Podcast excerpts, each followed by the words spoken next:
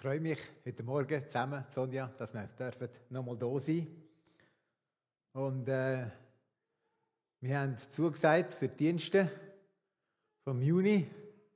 Und heute ist es das letzte Mal. Der Juni ist schon fast vorbei.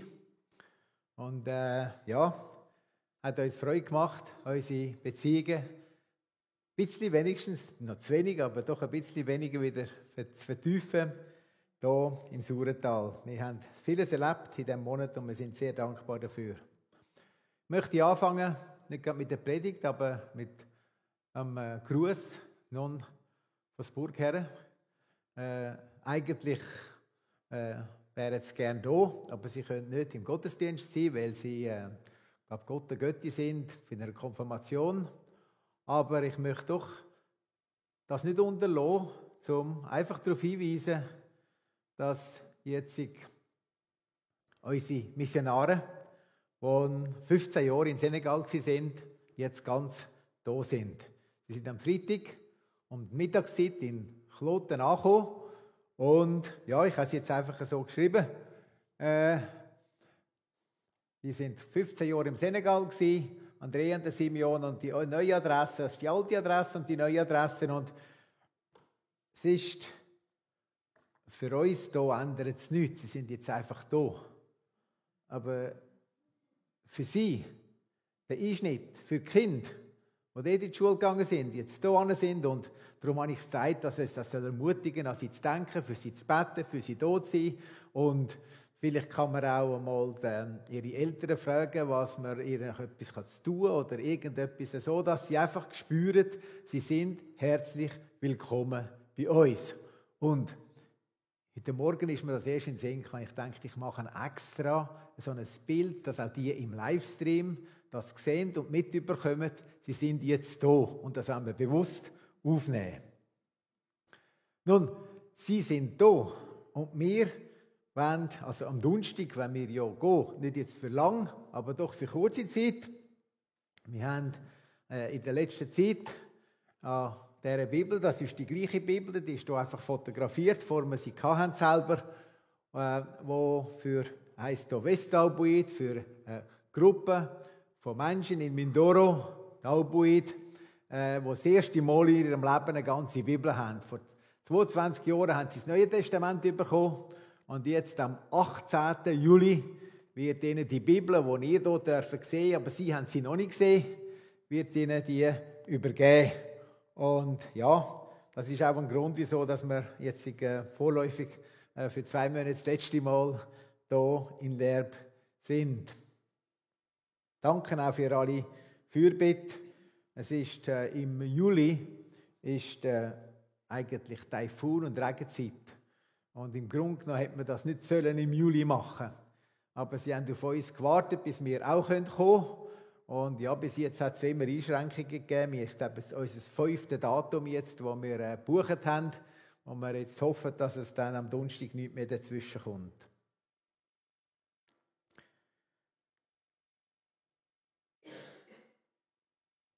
Das ist das letzte Slide, das letzte von meiner letzten Predigt vor zwei Wochen. Aber ich möchte noch mal für die, die nicht da sind, eine kurze Einführung machen darauf hin. Ja, wir haben das Thema schon gehört. Wie kann Gott gut sein, wenn er so viel Leid zulässt? Und das letzte Mal haben wir gesehen, dass äh, Jesus, als er Mensch geworden ist, ja auch nicht vom Leiden verschont geblieben ist, wie man zum Beispiel in Matthäus 27 lesen, wo er gesagt hat, mein Gott, mein Gott, warum hast du mich verlassen? Etwas am Schlimmsten, wo man ein Mensch kann passieren. Das ist Jesus passiert, als er am Kreuz gegangen ist. Und dann, ja, haben wir auch gesehen, es ist der ja, Apostel 12, Apostelgeschichte 12, haben wir gesehen, dass Gott nicht immer gleich handelt. Dort, wo der Jakobus und der Johannes sind nicht gleich behandelt worden. Die, Entschuldigung, der Petrus. Der Jakobus ist getötet worden, der Petrus ist ins Gefängnis gekommen und Gott hat das Wunder da, hat ihn wieder rausgeführt. Also, wenn es zu Leid, zu Schwierigkeiten kommt, dann scheint Gott nicht immer gleich zu handeln. Ist gar nicht so einfach. ja, wie, wieso gibt es Leid? Leid gibt es eigentlich nicht seit der Schöpfung. Wo Gott die Welt geschaffen hat, ist sie gut gewesen. Aber die Schlange, Entschuldigung, die Schlange hat, ähm, hat in dem Menschen das Bedürfnis geweckt zu werden wie Gott und darum haben sie von diesen verbotenen Frucht gegessen. Und als Volk von dem Ungehorsam, darum haben wir Schweiß, Leid, Schmerzen, das ist Teil vom menschlichen Leben auf der Erde, als Volk vom Ungehorsam. Ja, und der Mensch ist dann auch, müssen zum Paradies aus und in äh, 1. Mose 11 sehen wir, wie der Mensch hat werden wie Gott, wie er hat einen Turm bauen, wo in den Himmel kommt, um zu zeigen, wir Menschen, wir schaffen es, wir haben es unter Kontrolle. Aber Gott hat den Mensch nicht verloren. Schon 1. Mose 3,15 hat er uns die Verheißung gegeben auf den, Schöpf, auf den Retter. Der Retter, der wird kommen und der Schlange den Kopf zertreten. Und er hat angefangen zu wirken mit dem Johannes, Entschuldigung, was sage ich? Mit dem Abraham. Mit dem Abraham im 1. Mose 12. Das ganze Alte Testament durch, aufs Neue Testament hin. Und dann ist Jesus gekommen. Und von Jesus heißt es, dass Gott, also ich tue es lesen aus dem Philipper 2, durch seinen Sohn Jesus Christus war sich Gott nicht schade, zu schade, das Leiden der Menschen am eigenen Leib zu erfahren. Durch Jesus kam Gott mit seinem Plan ans Ziel. Also Gott ist sich nicht schade gewesen, dass sein Sohn selber hat müssen leiden. Wenn wir uns fragen, wieso es Leiden, sein Sohn selber hat gelitten. Und der Apostel Paulus hat auch im Philipper gesagt, es ist euch gegeben, um Christus willen nicht allein an ihn zu glauben, sondern auch um seinetwillen zu leiden. Das hat der Apostel Paulus der Philipper geschrieben. Und wir haben es vorhin schon gehört in der Textlesung aus dem 1. Petrus 5. Der Gott aller Gnaden aber, der euch berufen hat zu seiner ewigen Herrlichkeit in Christus, der wird euch, die ihr eine kleine Zeit leidet, aufrichten, stärken, kräftigen und gründen. Also Petrus hat davon geredet, dass Lieder über Nachfolger von Jesus wird kommen. Er hat aber betont, dass Lieder, äh, dass Gott dabei ist, dass er in dem Lieder hilft und dass Lieder zeitlich begrenzt ist. Das ist so ein paar Sätze aus der Predigt vor zwei Wochen. Und ich habe damals schon gesagt, dass ich heute vor allem auch über das Büchli möchte einige Gedanken von dem Büchli weitergeben von Thomas Harry, wo Sterne leuchten nachts. Und vielleicht hat das der eine oder andere schon gelesen. Aber wo ich gesagt, dass ich, äh, jemandem gesagt dass ich über die, dass der Gedanken, wie Gott das Lied zulässt, hat mir etwa das Büchlein empfohlen. Ich habe es nicht kennen und ich habe gefunden, dass er das sehr gut zum Ausdruck bringt, was auch mein Anliegen ist. Ja, er zeigt vor allem auf, wie wir denken. Wieso haben wir so Mühe mit dem, dass Gott Leiden zulässt? Und dann zeigt er auf, wie über die jüdisch-rabbinische Tradition, wie ist es dort gewesen? Man hat eigentlich über alles das Bedürfnis gehabt über Durchblick und Kontrolle. Ich möchte wissen, was, wieso. Und so findet man das auch in unseren Gemeinden. Wenn Krankheit, Schicksalsschläge da sind, dann tun die eine betonen, Leiden ist ein notwendiger Weg, damit man Gott näher kommt, damit man heiliger wird. Es ist eine Fügung, wo man muss akzeptieren.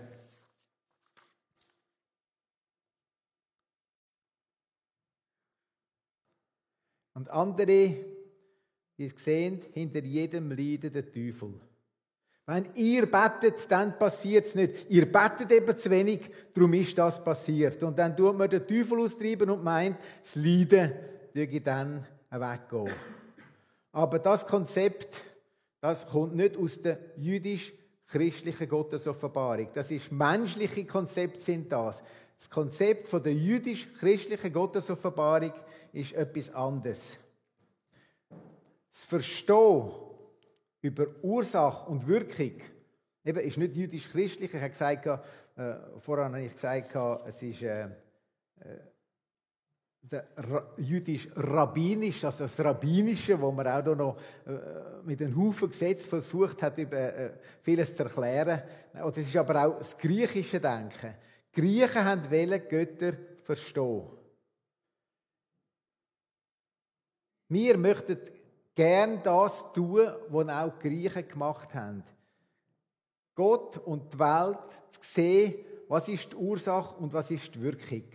Und darum bin ich dann jetzt, das ist eben das Letzte, was ich das letzte Mal gezeigt habe, und ich lese das, was da drauf steht. Die Menschen des Alten Testamenten, die Menschen des Alten Testamentes fanden überraschend andere Zugänge zu den Zumutungen Gottes. Ihr Ratschlag lautet, und das ist ein zentraler Satz auch für heute, deine Fähigkeiten zu verstehen hat Grenzen. Also, wieso passiert es? Was immer dir geschieht und sich deiner Logik entzieht, lädt dich ein, einen anderen Umgang damit zu finden. Du kannst Gott nicht immer verstehen, aber du kannst in ihm und in allem, du kannst ihn in allem immer erkennen. Und um das Wort erkennen geht es heute vor allem. In der Bibel kommt das Wort vom Anfang bis, vom Alten bis ins Neue Testament immer wieder vor, das Wort erkennen. Zum Beispiel auch in der Sprüch 5. Vertraue auf den Herrn mit deinem ganzen Herzen, verlass dich nicht auf deinen eigenen Verstand. Erkenne ihn auf allen deinen Wegen, dann wird er deine Pfade gerade machen. Erkennen. Also das Erkennen ist für den Hebräisch ein Mensch etwas, wo mit Beziehung zu tun hat. Die Beziehung zwischen den Menschen. Verstand und Wahrnehmung muss da nicht abgekoppelt werden, aber sie stehen nicht im Vordergrund. Also wir müssen den Verstand nicht ausschalten, wenn es jetzt hier um Beziehung geht. Für Griechen ist das Erkennen etwas gewesen, was ich mit meinem Verstand haben müssen eben verstehen. Aber für die Juden ist es Beziehung gewesen. Der Adam, er hat, ja, jetzt möchte ich das zuerst noch ein Bild zeigen, Beziehung. Es ist ein Enkel von mir, der jüngste Enkel. Und wenn wir uns in die Situation von dem Kind möchten versetzen, wir wissen nicht, was es denkt. Aber in dem Kind geht es nicht darum, hat der mich jetzt lieb? Oder wieso hebt er mich jetzt so? Wieso kann ich jetzt so schlafen? Es ist ein Ausdruck vom vollständigen Vertrauen. Darum kann er an meiner Achsel einschlafen. Ich bin geborgen. Das ist eigentlich das, eben das Wort erkennen, wo, wo wir in der Bibel haben. Erkennen Gott. Und darum habe ich auch das Bild genommen. Ich habe dann nochmal ein zweites, auch ähnlich. Aber können wir, wenn wir Gott erkennen, mich als seine Achseln lehnen. Wie es immer an mir geht, einfach sagen, da ist jetzt Gott. Ich darf den Arm um ihn legen. Natürlich, Gott können wir ja uns nicht vorstellen. Und trotzdem können wir als eine Person ihn sehen und sagen, da bin ich. Du siehst mich mit allem, was ich bin. Ich vertraue dir. Ich darf entspannen bei dir. Ich darf ausruhen bei dir. Ich darf schlafen bei dir. Nun, ja, zum Erkennen Wort. Äh, Im Hebräischen heißt das auch, jemand vollumfänglich verehren und lieben, das Wort erkennen. Eben die Beziehung, intime Nähe. Und das hebräische Wort, das heißt Yada. Das ist eben die ideale Beziehung zwischen Gott und dem Mensch. Yada, die Beziehung erkennen äh, zwischen Gott und Mensch. Und in Hosea 2, dort steht folgendes: Ich verlobe mich ich verlobe dich mir auf ewig. Ich verlobe dich mir um den Brautpreis von Gerechtigkeit und Recht von Liebe und Erbarmen. Ich verlobe dich mir um den Brautpreis der Treue. Dann wirst du den Herrn erkennen. Jetzt haben wir hier das Verloben und dann wirst du erkennen. Und Verloben im hebräischen, jüdischen Sinn ist ja eigentlich schon wie heiraten.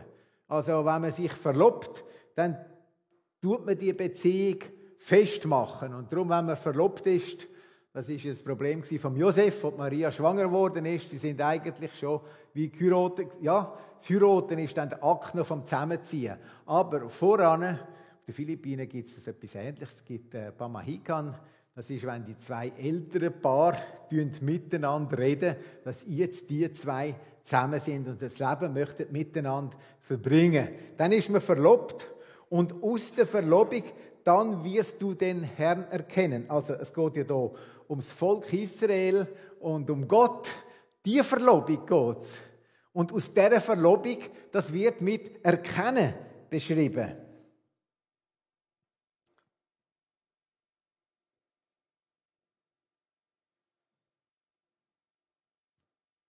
Ja, wie ist es eigentlich bei uns? Wir können Gott nicht verstehen. Wir können ihn aber erkennen, auch wenn wir ihn nicht verstehen. So wie das bei unseren Freundschaften sind. Oder, ich weiß nicht, meine Frau ist jetzt auch da. Aber können Sie fragen, ob sie mich immer versteht? Also ich meine, wieso hat er jetzt das gemacht? Jetzt sind wir 43 Jahre geheiratet und ich weiß wirklich nicht, wieso dass er jetzt das macht. Hat das einen Einfluss? Ja, vielleicht einen kleinen, aber tut das ja jetzt, dass wir nicht mehr zusammen sein wollen. Das Erkennen, das Zusammensein ist wichtiger als jeden Moment zu verstehen, wieso dass der andere reagiert. Das sind auch zwischen Mann und Mann eine Freundschaft, zwischen Frau und Frau eine Freundschaft. Wenn wir eine Freundschaft eingehen, dann tun wir, das ist das Erkennen, das ist die Beziehung an die Liebe. Das Ja da, das Hebräische. Ich muss aber nicht immer alles können verstehen. Ja, du. Aber wenn ich es nicht verstehen dann geht die Freundschaft nicht auseinander. Natürlich gibt es Freundschaften, die auseinander Natürlich gibt es Sachen. Aber eine Freundschaft, die echt ist, die tief ist, vielmal hebt das Leben lang. Auch wenn ich nicht alles kann verstehen. Dort, wo der Verstand Grenzen hat, können wir Gott dennoch erkennen, ihn lieben, uns ihm hingeben und ihm vertrauen. Das ist das, was ich hier äh, gel auch angestrichen habe.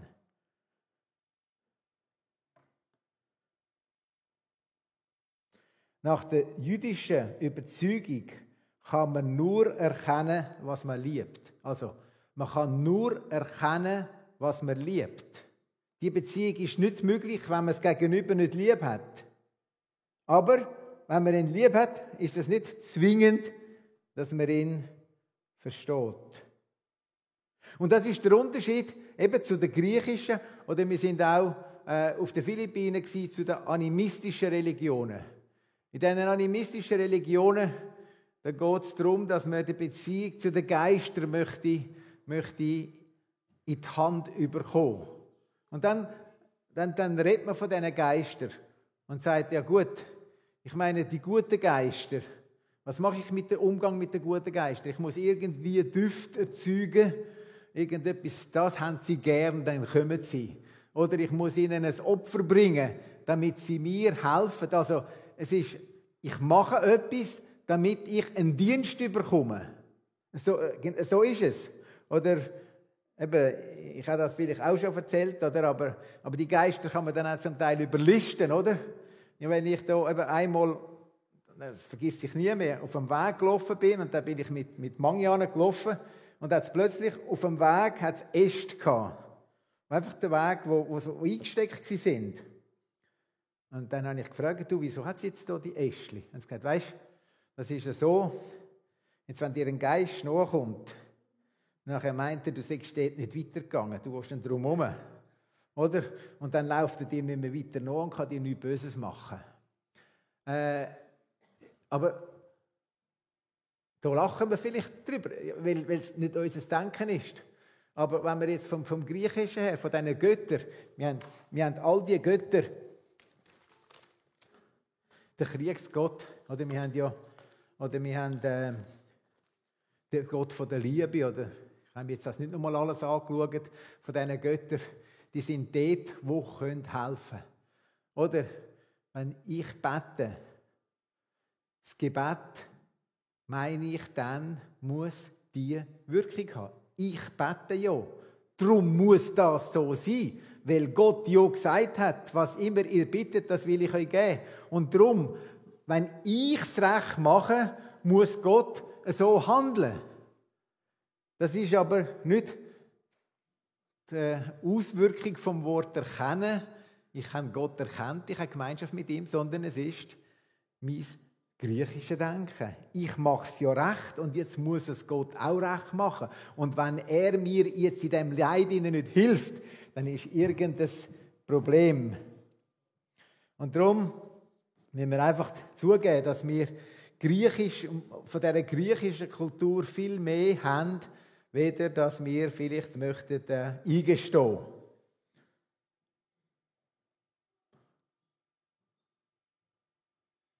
Jetzt kannst du noch zu früh. Ja, wir können dann auch sagen, wo, wo, wo, was ist Schuld? Sind es die Vorfahren sind Schuld oder was ist eigentlich? Und ich meine, ich habe immer noch, kann man vielleicht sagen, ambivalente, wenn man jetzt sagt, du bist von deinen Vorfahren her, ist irgendetwas da, wo du mit austreiben musst. Das kann sein, das ist absolut möglich. Aber es muss überhaupt nicht sein. Weil Erkennen ist die Beziehung, wo Gott mir schenkt. Und wenn ich bei ihm bin, wird er mir helfen. Ich muss nicht gewisse Ritual machen, dass ich jetzt dann in eine bessere Beziehung zu Gott hineinkomme. Ein paar Beispiele, die aus dem Buch sind. Ich habe jetzt einfach für die Beispiele habe ich das Bild wieder. Das ist ein anderer Enkel von mir, der auch so geschlafen hat. Das ist wir haben ja viel Drang von unseren Kindern und darum schätzen wir besonders jetzt auch die Beziehung zu unseren Enkeln. Aber es gibt, ähm, der, Thomas Harry schreibt von einem, von einem Mann, der Benny heißt. Der Benny, der ist sehr begabt gewesen. und sie haben ihn angestellt in der Gemeinde, weil er es so gut können mit der Junge. Aber der hat irgend äh, eine Krankheit gehabt. Er hat einen Schmerz gespürt und, und dann irgendwann ist es gewesen, dass er hat monatelang aussetzen, weil, weil ihn die, die Krankheit so, so beschäftigt hat. Er hat müssen nicht not, er konnte, ich tue es da, innerhalb wenigen Stunden konnte er sich konnte er seine Rückenmuskeln so sehr verkrampfen, dass Stehen für ihn unmöglich wurde. Immer wieder musste er umgehen zur Notaufnahme vom Spital und dann ist er wochenlang ist er arbeitsunfähig gewesen. Und dann hat er eine Freundin kennengelernt und ja, sie haben geheiratet und ja, es ist nicht einfach gewesen, wenn man geheiratet ist mit der, also Anja hat die Freundin geheißen. Und etwa die hat sie das fast nicht mehr ausgehalten, wenn ihr Mann so war. Und einmal als er so einen starken Rückfall hatte, hat die Anja das fast nicht mehr ausgehalten. Und sie hätte die Anbetungszeit leiten im Gottesdienst am anderen Tag. Und es ist ihr einfach so schlecht gegangen. Und dann hat sie gesagt, nein, das kann ich nicht. Ich kann nicht. Es ist unmöglich. Und dann hat Linda, das ist die, die dort die Leiterin war vom Anbetung, hat mit ihr telefoniert und hat gesagt, du, Tu dir das, Anja, tu dir das überlegen. Was meinst du? Könntest echt du das gleich leiten? Nein, das ist, das ist unmöglich, mir geht es so, so schlecht. Aber Linda hat sich dann ein bisschen in sie versetzen Und sie hat Anja versucht, es klar machen, dass man auch an Gott dienen kann, wenn man nicht alles kann verstehen kann. Wenn man, ja, wenn es äh, so komisch ist, hat sie ja gesagt, überleg dir, ob du es nicht trotzdem tun willst und kannst. Es könnte eine wichtige Erfahrung sein für dich. Und dann ist Anja gekommen und ist vorne gestanden und hat gesagt, wie es ihr geht. Er hat gesagt, es, ist, es, es fällt mir schwer. Ich kann fast nicht mehr. Aber ich möchte Gott trotzdem arbeiten. Das ist Erkennen.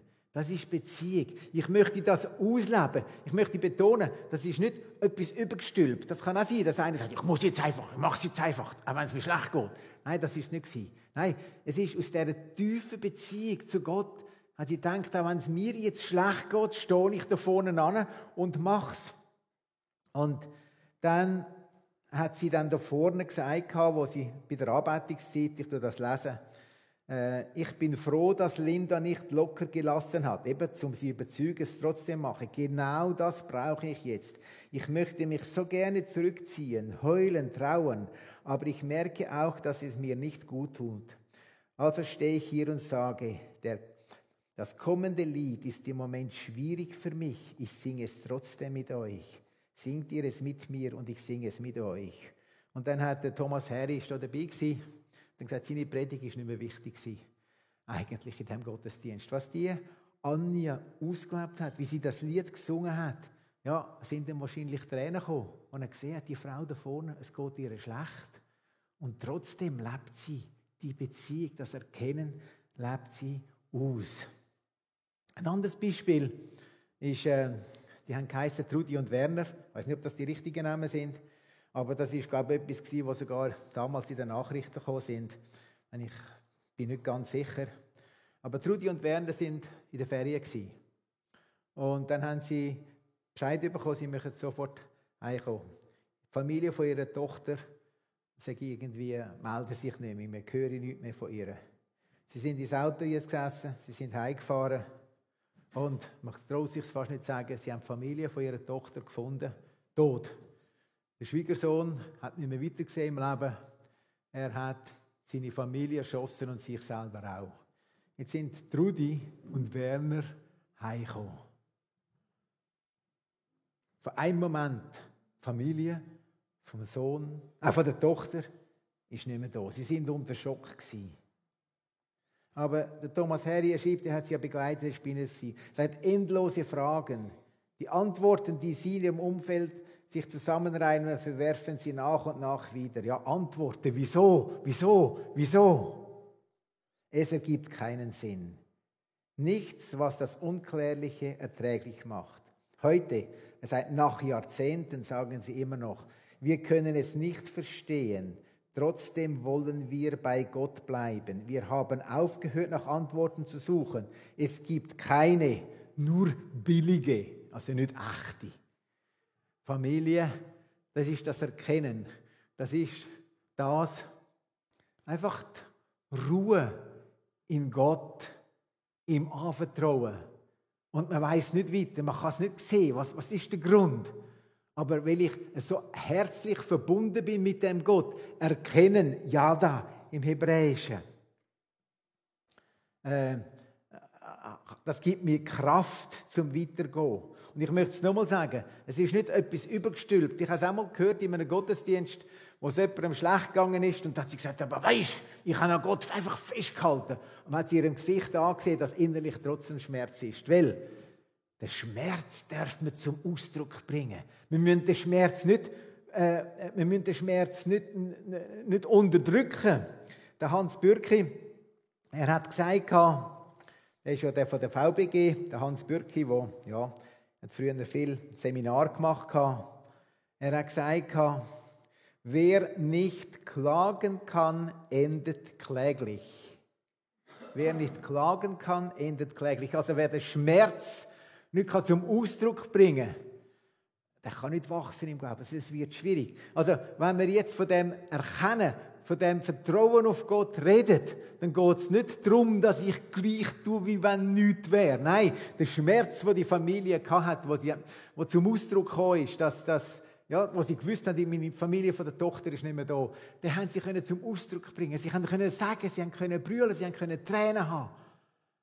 Aber sie können festhalten, festhalten an dem Gott, dem, wo sie vertraut, vertraut haben.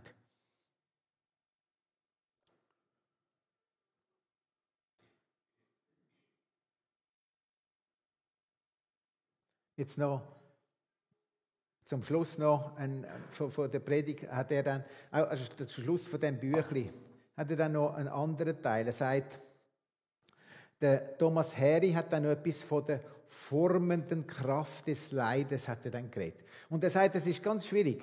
Jetzt habe ich doch gesagt, sagt er, oder wir können jetzt nicht sagen, Leiden ist, weil ich zu wenig gebetet habe. Leiden ist, weil ich heiliger werden soll. Er hat gesagt, ich soll jetzt nicht einfach die Ursache und Wirkung sehen. Und trotzdem redet er jetzt vom Resultat, vom Leiden. Äh, er sagt dann, in, äh, es geht nicht darum, dass ich nun versuche zu erklären, warum Leid geschieht. Trotzdem kann man von der formativen Kraft des Leides reden. Was uns sinnlos und unnötig erscheint, mag Gott, mag Gott benutzen, um uns einen Weg des Heils, der Veränderung, der Erneuerung zu geben. Gott formt inmitten des Leides, Leidens. Gott formt inmitten des Leidens. Es gibt Menschen, die deshalb ehrlicher geworden sind, weil sie durch eine schwierige weil sie durch schwierige Erfahrungen hindurch sich selbst auf die Spur gekommen sind. Tiefgang ist keine Frage des Intellekts, sondern die Bereitschaft, sich in stürmischen Zeiten die wesentlichen Dinge im Leben anzueignen. Und ein Mann, wo David Brooks heißt, wenn ich schaue, ist bestimmt.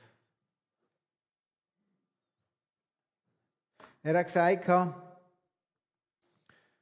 vom Leiden genesen ist nicht dasselbe wie von einer Krankheit genesen. Manche Menschen kommen nicht gesund daraus, aber verändert.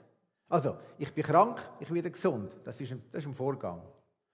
Leiden, im Leiden und nach dem Leiden. Sagt, nicht, dass es weg ist, aber das Leiden verändert einem. Oder ein anderer, was sie zerstören wollte, hat sie veredelt. Also das Leiden ist gekommen, hat mich zerstören, aber es hat mich veredelt. Es hat etwas Kostbares gemacht aus mich. Und ich meine, das ist das andere, was man immer wieder hört. Es klingt ein bisschen profaner.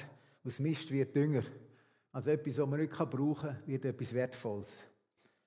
Und die Geschichte aus der Bibel ist der Josef. Der Josef, der so hat müssen unten durch leiden. Was hat Leiden für einen Sinn im Leben von Josef? Josef hat am Schluss vom Leben gesagt, ihr hattet Böses mit mir vor, aber Gott hat es zum Guten gewendet. Das Menschen mit Leiden ist nie der Plan Gottes gewesen. Es ist ein Folge davon, dass Menschen wollen sein wie Gott. Aber die ganze Bibel berichtet davon, wie der liebende Gott alles tut, um den Menschen zurück in seine Gegenwart zu bringen. Und um das Ziel zu erreichen, hat sein eigener Sohn müssen leiden.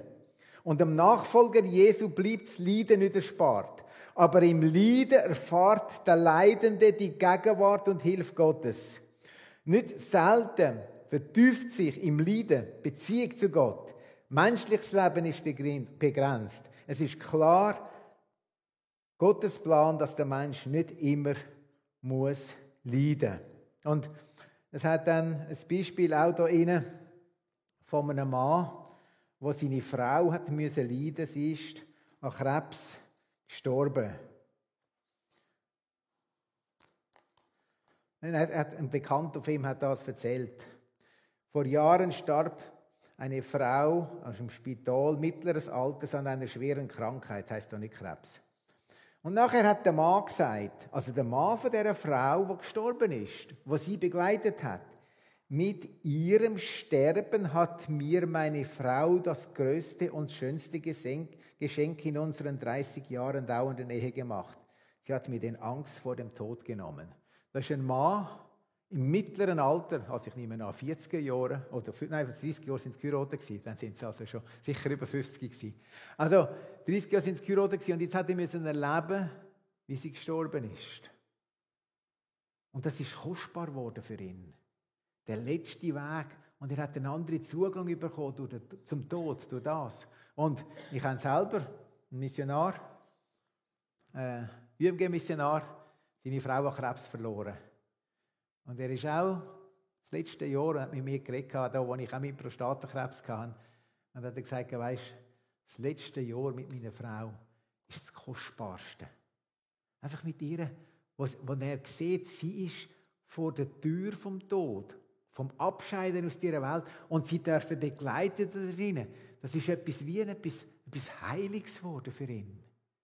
Es ist ein Leiden ein heiliges Leiden. Darum, Leiden ist nicht einfach etwas, was schwer ist. Leiden ist etwas, das besonders sein kann. Und ich meine, was jetzt in der Krishona-Gemeinde auch ein Stück weit ist, ich möchte das nur antönen, ist, ähm, man vielleicht ja gehört, dass auf der Krishona in dem, ähm, sich ähm, eine junge Frau das Leben genommen hat, wo, wo eine Studentin, die Musik und Theologie hat sie studiert, eine ganz fröhliche Frau, und äh, ihre, ihre Freund ist, ist von der Kishona Zürich gewesen. Ja, hat einen Freund gehabt und der Freund hat einfach plötzlich müssen damit umgehen.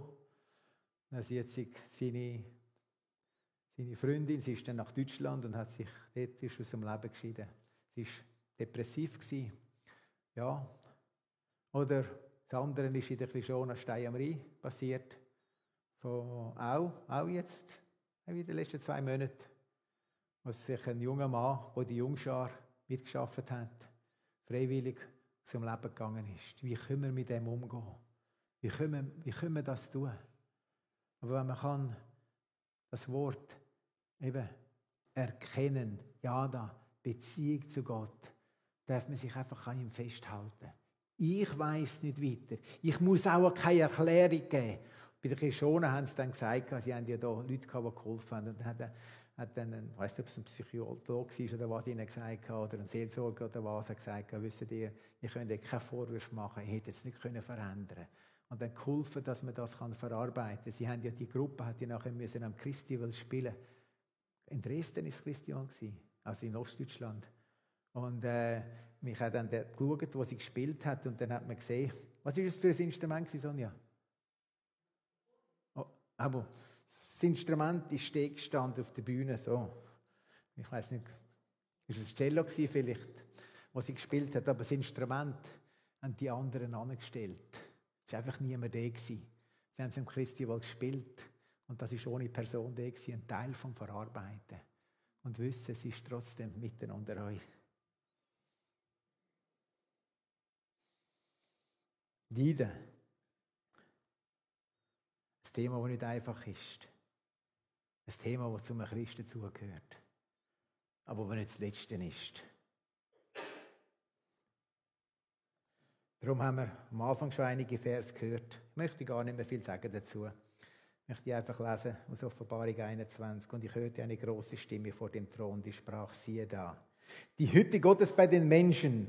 Und er wird bei ihnen wohnen und sie werden seine Völker sein. Und er selbst, Gott, mit ihnen wird ihr Gott sein. Und Gott wird abwischen alle Tränen vor ihren Augen, die, wo leidet, die, wo keine Antworten haben. Und der Tod wird nicht mehr sein, noch Leid, noch Geschrei, noch Schmerz wird mehr sein, denn das Erste ist vergangen. Und der auf dem Thron saß, sprach, siehe, ich mache alles neu. Und er spricht, schreibe, denn diese Worte sind wahrhaftig und gewiss.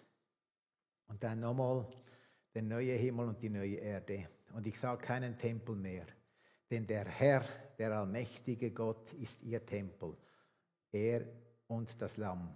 Und die Stadt bedarf keiner Sonne noch des Mondes, dass sie, ihre, dass sie ihr scheinen, denn die Helligkeit Gottes erleuchtet sie und ihre Leuchte ist das Lamm. Und die Völker werden wandeln in ihrem Licht und die Könige auf Erden werden ihre Herrlichkeit in sie bringen. Das ist Zukunft. Leiden hat ein Ende. Wir gehen auf etwas anderes zu. Und wenn wir das, was jetzt passiert, vom Ende her sehen können, ist es auch leichter zu ertragen, leichter umzugehen damit. Darum, warum kann ein Gott Leiden zulassen? Ein liebender Gott. Ein liebender Gott lässt Leiden zu. Ja, ein Stück weit, weil wir haben werden wie Gott, darum ist Leiden gekommen. In allem Leiden ist er da. Erkennen, die Beziehung, die hebt. Wenn ich mich an ihm hebe, dann treibt er mich durch bis ans Ziel.